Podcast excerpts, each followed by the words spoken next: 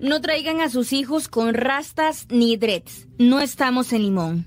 Según la madre de esta niña de 5 años, estas fueron las palabras que utilizó la docente mientras se realizaba el acto cívico en la escuela Manuel Hidalgo Mora el pasado lunes 6 de febrero. El comentario realizado por la docente provocó que la familia de la menor presentara una denuncia ante el Ministerio de Educación Pública. Yo estaba como que trágame tierra porque yo jamás pensé que una docente iba a reaccionar de esa manera, decir esas palabras. O sea, yo en parte quedé como en shock, diciendo, no, ella dijo eso, de verdad ella lo dijo, y es que pronunció dos veces limón. O sea, ella se está metiendo con mi provincia, con mis raíces. Y eso yo lo vi una falta, una falta de respeto. Ella me, ella me faltó el respeto a mí, a mi hija y a mi provincia. Esto fue lo, la gota que derramó el vaso para mí, porque uno sabe lo que es ser discriminada y el racismo y todo, uno sabe. Entonces, pero uno, uno lo aguanta, uno ya es grande y uno entiende. Pero una chiquita de cinco años, ella no sabe procesar ese, ese tipo de emociones. Extracto de la nota periodística titulada El MEP reubica a maestra denunciada por supuesto racismo, publicada en el canal de YouTube de Noticias Repretel el viernes 10 de febrero del año 2023.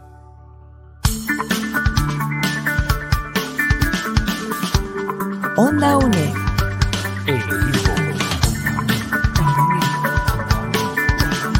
Imagen y sonido. Hasta donde estés.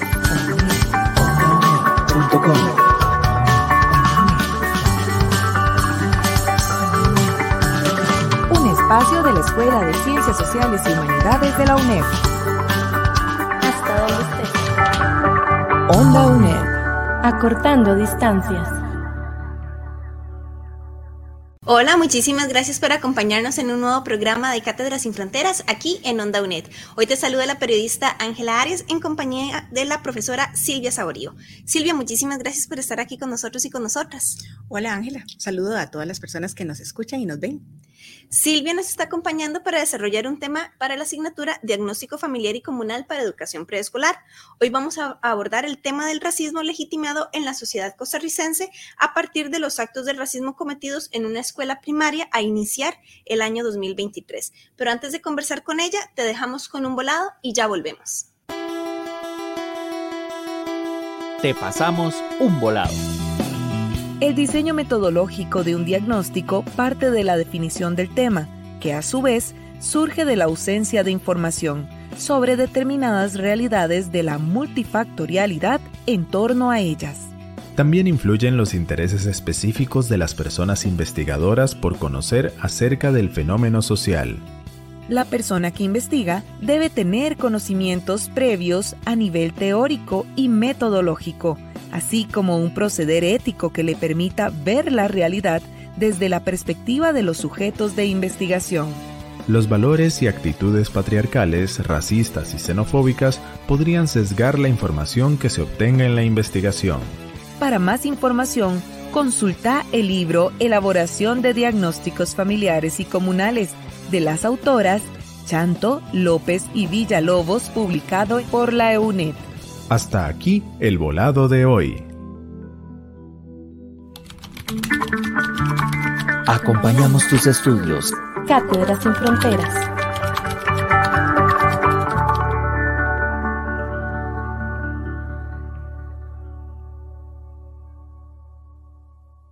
Muchísimas gracias por seguir en sintonía de Cátedras sin Fronteras, un programa de Onda UNED. Hoy conversamos con la profesora Silvia Saborío y estamos hablando sobre el tema del racismo. Entonces, Silvia, tal vez explicar por qué es que estamos abordando este tema para el estudiantado de, educación preescolar. Sí, porque en este curso en el cual se marca este programa de radio de apoyo al estudiantado, lo que abordamos es el tema de la investigación. Entonces, es siempre en investigación decimos que tenemos que ser imparciales y que no tenemos que tener como sesgos cuando nos enfrentamos a una situación por investigar. Pero realmente somos sujetos sociales, somos sujetos, somos personas que partimos, venimos de una sociedad en específica donde hay una serie de valores establecidos y que realmente nos transversalizan. Entonces tenemos una serie de conocimientos previos, como decíamos en la nota, a nivel técnico, pero también lo que pensamos y ese cúmulo que viene de nuestra historia de vida, de esos conocimientos, digamos, generales que los establece la sociedad específica en la que estamos. Y voy a dar un ejemplo con respecto a la sociedad patriarcal en la que estamos, ¿verdad? La mayoría de nosotros y de nosotras tenemos temas con el asunto de los roles de género, ¿verdad? Creemos que las personas, hombres y mujeres, nos debemos de comportar de cierta forma. Entonces decimos, una mujer debe hacer esto, esto y esto. Un hombre debe ser hombre porque hace esto, esto y esto. Entonces, cuando nos enfrentamos a la investigación para nuestros, con niños y niñas o con cualquier persona, de pronto podemos partir de ese marco, de esos anteojos que hemos construido a lo largo de, todos los años de nuestra vida que tengamos, ¿verdad? Entonces, la idea de poder hacer este programa es poder hacer conciencia sobre este tema del racismo, porque a veces no es tan claro y si hay una serie de manifestaciones y de indicadores que dicen que nuestra sociedad costarricense aún es racista, igual que aún es muy patriarcal, aún tenemos un montón de elementos que nos pueden hacer sesgar la información cuando hacemos investigación. Ahora bien, ¿qué es el racismo y la discriminación racial?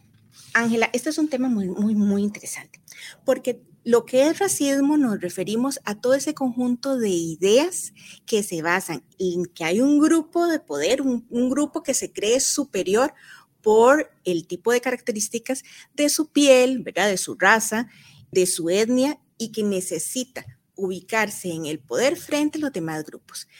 Entonces empieza a crear un discurso, digamos, un discurso que justifica estas ideas. Y es un discurso que viene muy atrás, muy atrás en el tiempo y que de pronto lo, entendemos y lo consideramos que es válido, ¿verdad? Entonces de pronto justifica el odio. Eh, la explotación, la segregación de estos otros, de estas otras personas, y entonces empezamos a crear un nosotros y un los otros. Aquí en Costa Rica, con nuestra historia en la colonización europea, bueno, española, hacia los indígenas o hacia las personas que se ubicaban en nuestro territorio, ese discurso fue muy creado y muy controlado y muy necesario por parte de los europeos para poder afirmarse en el poder de todo el país. Y en esa construcción de nación, de Estado, que era en ese momento de Costa Rica, poder decir, bueno, esto somos nosotros, esto es Costa Rica, ese conjunto de, personas mestizas que, por, ¿verdad? que empezaron a mezclarse, pero empezaron siempre a decir, somos blancos, somos eh, la Suiza centroamericana, ¿verdad? Que son palabras que seguimos escuchando aún hoy día, ¿verdad? Esa necesidad de creernos que todos somos igualiticos Somos igualiticos, todos somos muy blanquitos. Usted puede rastrear sus apellidos españoles desde el primer español que puso un pie en este país hasta el día de hoy y te sentís muy orgulloso, muy orgullosa de esa blanquitud y esa europeización que usted trae desde allá hasta este momento. Sin embargo, no es así. Eso se hizo para poder establecer el poder, así valga la redundancia, redundancia entre esas personas que empezaron a invadir nuestros territorios y las personas indígenas y a estas personas poderlas segregar, poderles quitar sus tierras y poderles explotar como sucede hasta el día de hoy. Porque entonces, lo que hace el racismo es en esa justificación, ¿verdad? Es poder legitimar y a la vez culpar a los otros. ¿Culparlo de qué? De todo lo demás. Y hay diferentes recuperaciones históricas, diferentes investigaciones que nos dicen cómo desde los siglos anteriores empezaron a decir, bueno, es que los indígenas son sucios, son feos, tienen la culpa, no son aptos para trabajar, son vagos. Empezaron a crear una serie de estereotipos sobre la población para que entonces yo eh, empezaría a decir, no, es que ellos de verdad o tienen la culpa de las enfermedades, cuando realmente era que no tenían los medios para poder enfrentarse a las enfermedades que traían los europeos. No era que no fueran fuertes, era que los fueron matando sistemáticamente, ¿verdad? Y discriminando y eliminándolos de los espacios, sobre todo de los espacios más centrales donde se iban concentrando las instituciones que tenían el control político y de esta sociedad. Em, es también importante porque en este, ¿verdad? No es solo en Costa Rica, aquí lo estoy tratando de aterrizar en Costa Rica, pero digamos, la el racismo y la discriminación racial y la discriminación entendida como esos actos que surgen a partir de, de tener preconcebidos que yo soy, más, soy mejor porque el otro es de otra raza o de otra etnia. Entonces, estas personas em, crean y hacen actos que entonces dicen, bueno, yo no creo que usted sea igual que yo, por tanto, yo puedo, eh, puedo hacerlo a un lado, puedo gritarle una cosa en la calle, puedo hacer una manifestación de ese odio. Una cosa muy importante en investigación que tiene que ver con este racismo es también, por ejemplo, que en ese discurso, ¿verdad?, que se genera y en esa justificación se han basado algunas tesis importantes, por ejemplo, de criminalidad, mm. eh, diciendo como, por ejemplo, que por ejemplo son las tesis de Lombroso, de Ferry, que son criminólogos muy famosos de los siglos anteriores, del mediados del siglo pasado, y que dicen, ah, es que estas personas con estas características son criminales y resulta que esas características son corresponden a personas afrodescendientes o personas indígenas. Y así justificaron decir, ah, bueno, entonces, como esta persona tiene estas características, la cabeza grande, eh, los ojos de cierta forma, entonces lo podemos juzgar y lo podemos porque hay una tesis que dice que esta persona es criminal. Imagínense lo, lo, trascendente de este discurso. Y así una justificación desde todo el, periodo del, de la... Ay, perdón, el periodo anterior de qué? De, la criminalidad, tal vez del siglo anterior. Sí, y eh, de toda la discriminación que se dio con respecto mm. a estas dos poblaciones, ¿verdad? Pero también hay otras, por ejemplo, en nuestro país hay diferentes poblaciones que ha sido sistemáticamente segregada y que, por ejemplo, se, entonces se quedó ubicada en solamente en el casco central diciendo, bueno, esto es Costa Rica, esto que está aquí en el Valle, en el Valle Central es Costa Rica.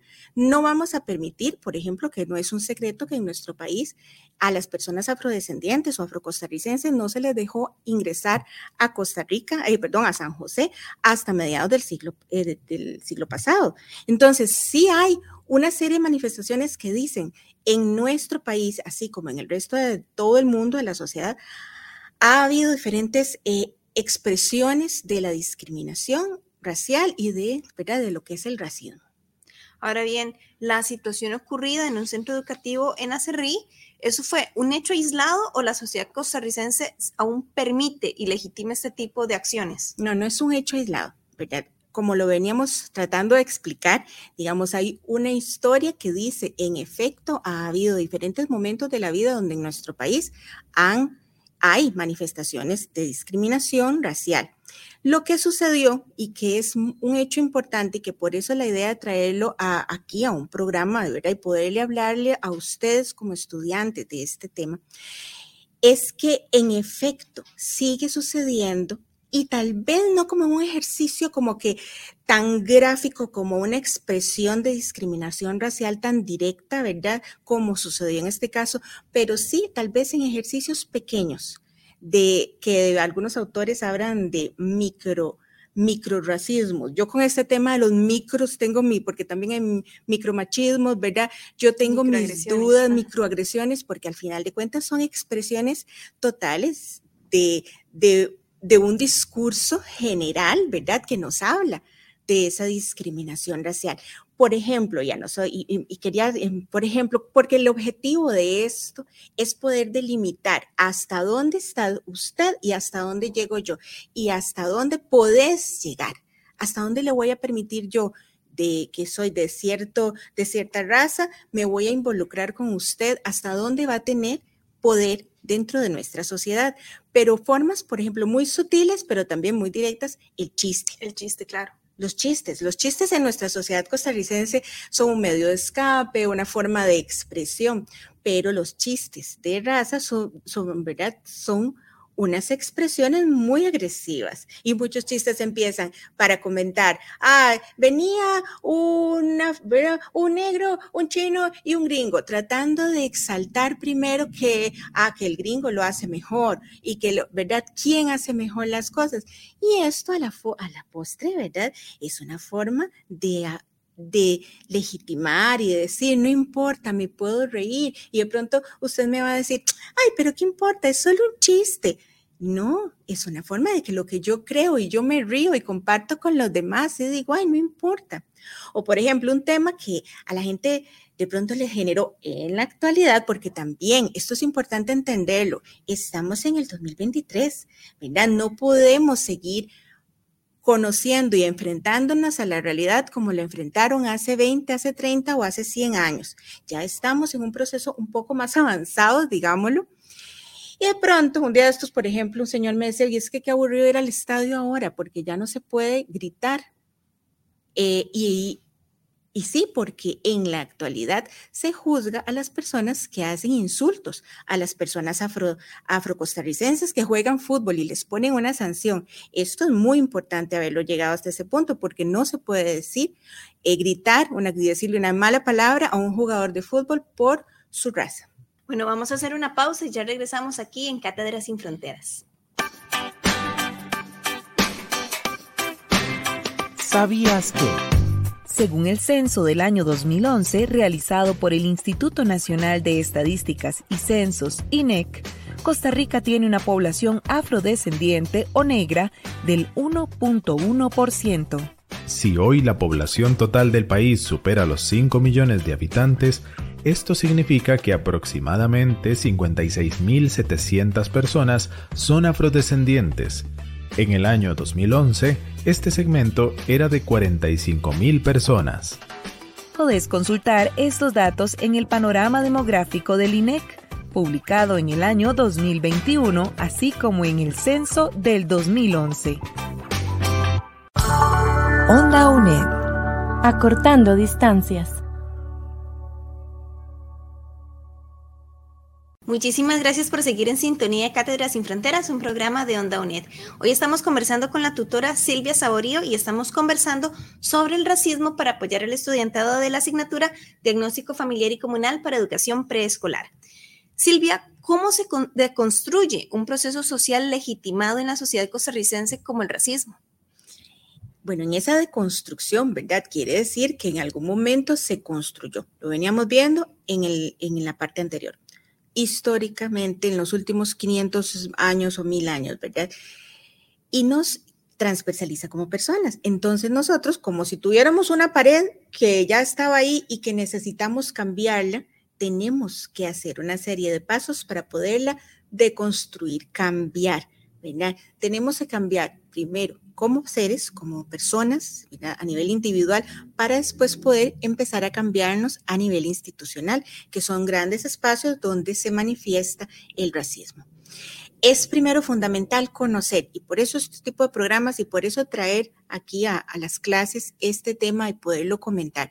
Qué es lo que es el racismo, qué es, de qué se trata y poder entendernos los estereotipos o que nos mantenemos como sociedad, ¿verdad? Poder decir, bueno, esto que yo creo sobre esta población en específico, ¿esto es un estereotipo o realmente es algo que está pasando o que realmente es una verdad?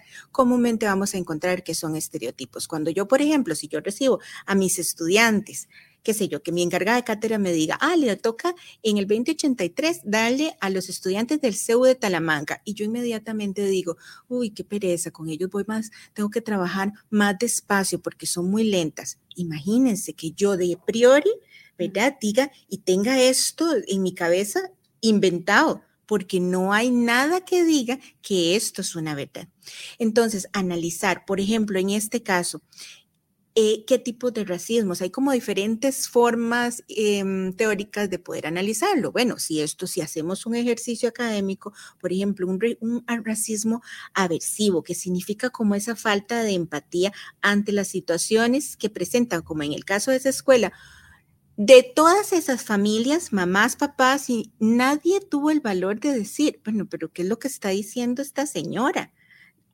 Nadie tuvo el valor de llegar y decir, ¿verdad? No, o la directora misma que estaba escuchando ese discurso, pararse y decirle, ah, mire, con permiso, muy políticamente, eh, con permiso, ¿verdad? Vamos a seguir y no dejarla continuar, decir lo que estaba diciendo. Empatía. Empatía.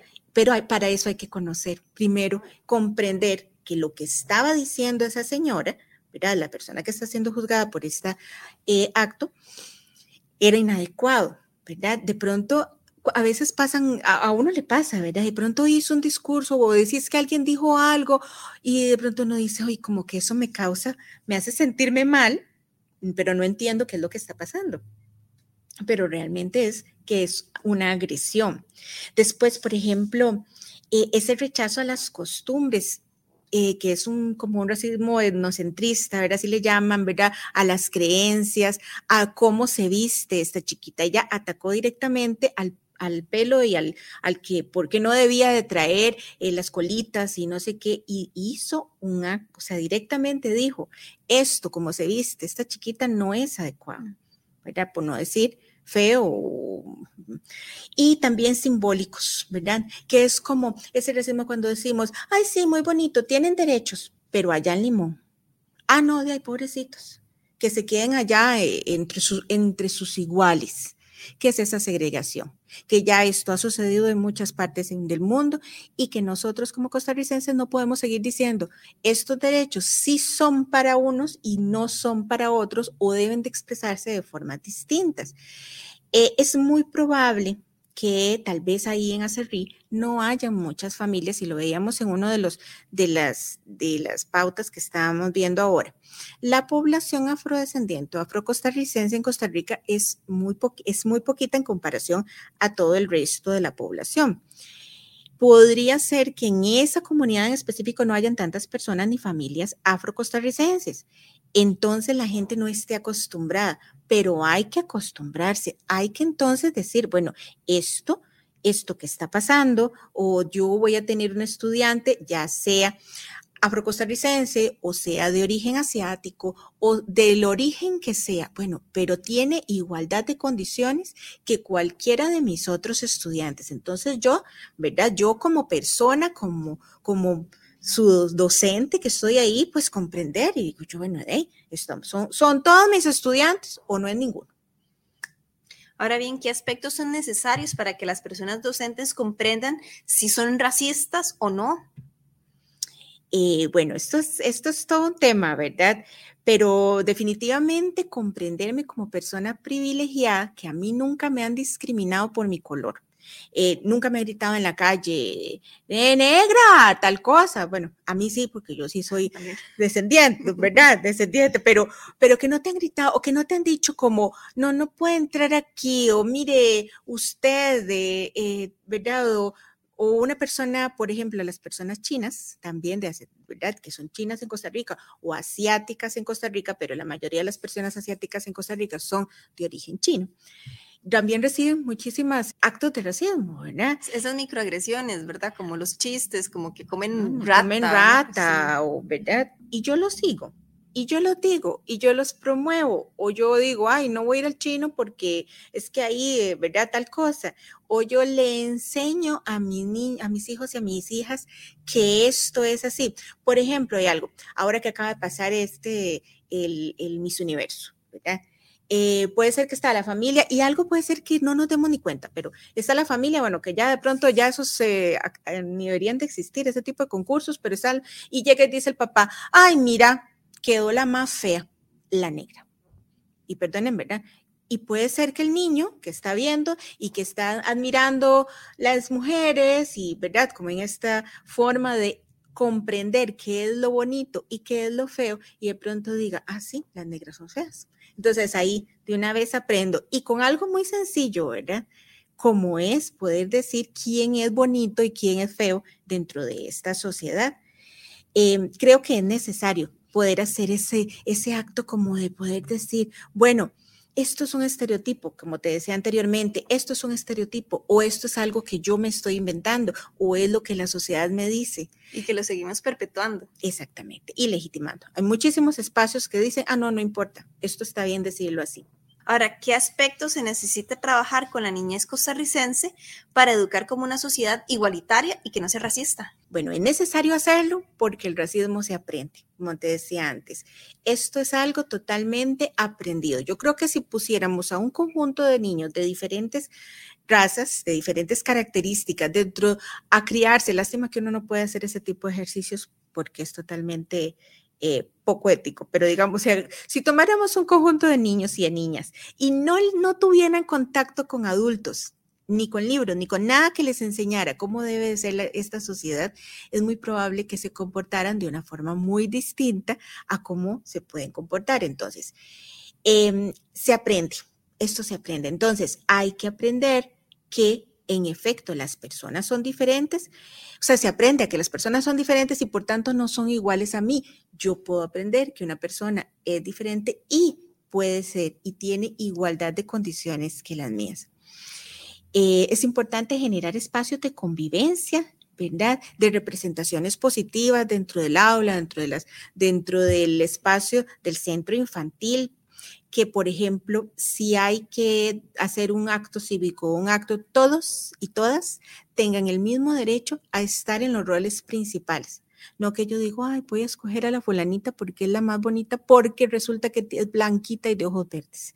Eso ya no se debe de hacer. O sea, puedo, si yo tengo 20 niños y niñas, poder es que todas y todos tengan derecho a participar en eso, en cualquiera de los roles que vaya a ser el acto cívico o la actividad del Día de la Madre o lo que sea, ¿verdad? Em, también no permitir y ser así como totalmente tajante en actos de rechazo, de desprecio, de poner apodos, de chotear. Hay, un, hay una este, denuncia porque una maestra, un chiquito le dijo algo, claro, en el contexto pareció muy simpático y la niña se, se rió, la niña, o sea, la maestra se rió y, entonces la denunciaron y dijo, es que él se burló de mí y, y, la niña se rió y por supuesto el resto del aula se rió con la maestra, porque la maestra tiene esa posición de poder y de decir, bueno, sí, ay, qué vacilón que le dijeron tal cosa. Estaba legitimando la broma, la microagresión. Exactamente. Entonces, ser totalmente, o sea, decir, no, eso no se va a dar aquí. Eh, y bueno, y definitivamente para terminar, acordarse que los colores de la piel puede haber todos los colores, que si ustedes van a llegar y preguntarle, niña, ¿de qué colores? ¿Cuál es el color piel? Como le decían a uno, y por eso yo no sé si se pueden ver, pero en los lápices de color hay un montón de colores, y cuando yo era chiquita le decían a uno, ¿cuál es el color piel? Y a uno le salían como con un color así, como rosadito. Los colores de la piel son muchos, podrían ser todos estos que están aquí, dejarlos utilizar, dejarlos jugar y dejar y entender que todos deben de estar en una misma caja, ¿verdad? Para poder pintar y utilizarlos y todos somos iguales. Silvia, muchísimas gracias por habernos acompañado aquí en Cátedras Sin Fronteras. Gracias a ustedes por el espacio. Y ahora vamos a hacer una última pausa y ya volvemos aquí en Cátedras Sin Fronteras. El racismo es la opresión sistemática de un grupo mayoritario hegemónico, en este caso de personas blancas, contra un grupo sistemáticamente oprimido por raza, como sucede con la población afro o indígena. Actitudes cotidianas como chistes, formas de dirigirse o una acción o inacción de un centro educativo develan que aún hoy en día somos una sociedad racista es necesario conocerse, deconstruirse a nivel personal, así como comprender y aprender a develar las acciones discriminatorias a nivel racial que realizamos en la cotidianidad. De esta manera no repetiremos los errores del pasado. Esperamos que este programa sea de utilidad para tus estudios. Te recordamos que podés escuchar y descargar este programa en el sitio web ondaunet.com en donde encontrarás más material para este y otros cursos. Puedes buscarnos también en redes sociales. En Instagram y Facebook nos encontrás como Onda UNED. Onda UNED. Acortando distancias. Muchísimas gracias por habernos acompañado en esta producción de Cátedras sin Fronteras aquí en Onda UNED. Este programa fue posible gracias a la colaboración de la tutora Silvia Saborío en producción y como invitada, Diana Bokenford y José Navarro como locutores, Andrés Francisco Chávez como técnico en transmisión y Ángela Arias en producción y conducción. Muchísimas gracias por tu sintonía y te esperamos en la próxima emisión de Onda UNED. Hasta entonces. Onda UNED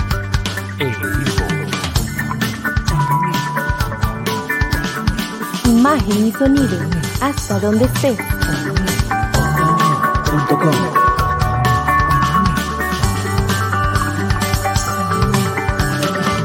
espacio de la Escuela de Ciencias Sociales y Humanidades de la UNED. Hasta donde estés. Onda UNED. Acortando distancias.